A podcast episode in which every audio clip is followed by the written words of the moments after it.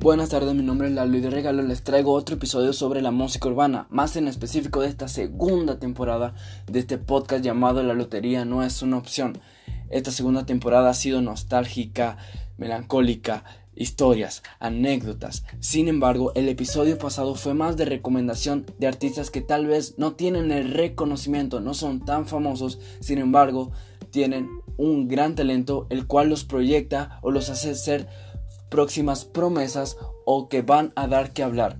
Créanme, van a dar que hablar. Y si no es así, habré fallado y no me van a contratar para hacer las predicciones del mundial como un pulpo. Así es, Lalo el pulpo.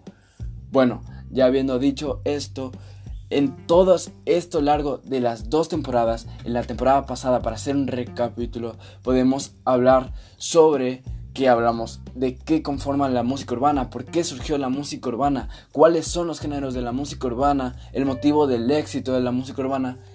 Y hay algo que se nos ha olvidado. Creo que hemos hablado de la mayoría de los continentes, menos de Oceanía y de África. Bueno, en Oceanía no conozco a nadie, siendo sincero, no conozco a ningún artista. O tal vez aún no sé que ese artista es de Oceanía. Sin embargo, hay un continente que se nos ha olvidado y creo que no lo hemos mencionado y es un continente que da que hablar, que siempre que vamos a Twitter en las tendencias está en número uno, que cuando vamos a YouTube en tendencias está en los primeros lugares, que cuando vemos las visitas decimos, no puede ser, se bugueó YouTube, sin embargo son visitas que por lo que parece son reales. También otra de las cosas que vemos es los primeros en Spotify, ahí están siempre. Si vemos en iTunes, en iCloud, donde sea, los vas a ver en primero. Sin embargo, tú le puedes preguntar a una persona de qué género estoy hablando, sí, lo va a saber. El género de K-pop, sí, el K-pop más en específico del continente asiático.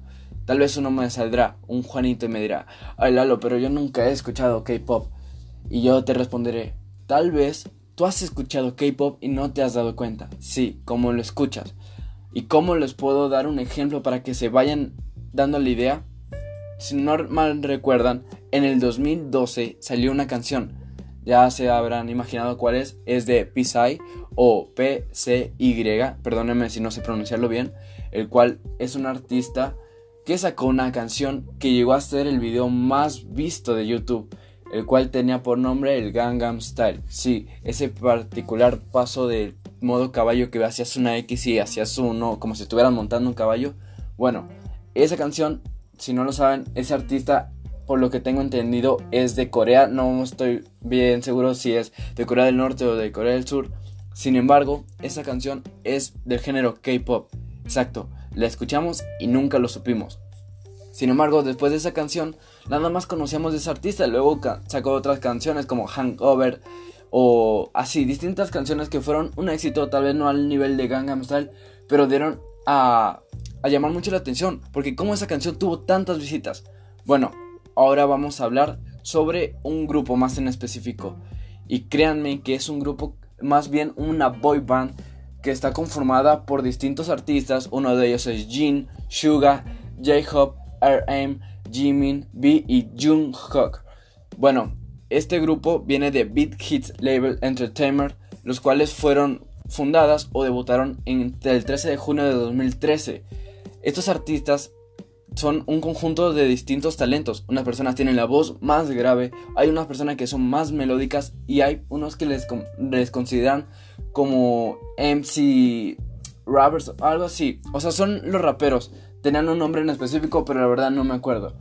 ¿Y por qué hablamos de este género? ¿Qué tienen en particular? La verdad, yo lo escucho y siéndole sincero, me recuerda mucho a Black Eyed Peas, o sea, una banda medio pop, pero con distintos talentos. Pero, ¿qué tiene en específico? Aparte de que hablen coreano y metan un poco de inglés.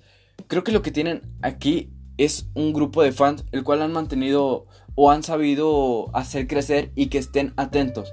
Si tú entras a Twitter, literalmente las cuentas fandom son miles y miles. Y lo más sorprendente es de que hay suben un video de YouTube y adivinen, en menos de 24 horas tienen 30 millones como mínimo. Un millón de likes.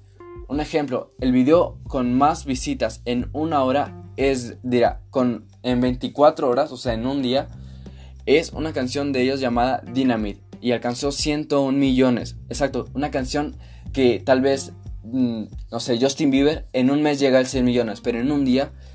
Y creo que el éxito de ellos ha sido en base a eso, al grupo de fans. Han sabido mantenerlos, de tenerlos en contacto. Suben una foto en Twitter y en el día, como en 5 horas, llegan a un millón de likes. O sea, es increíble el apoyo que tienen de los fans.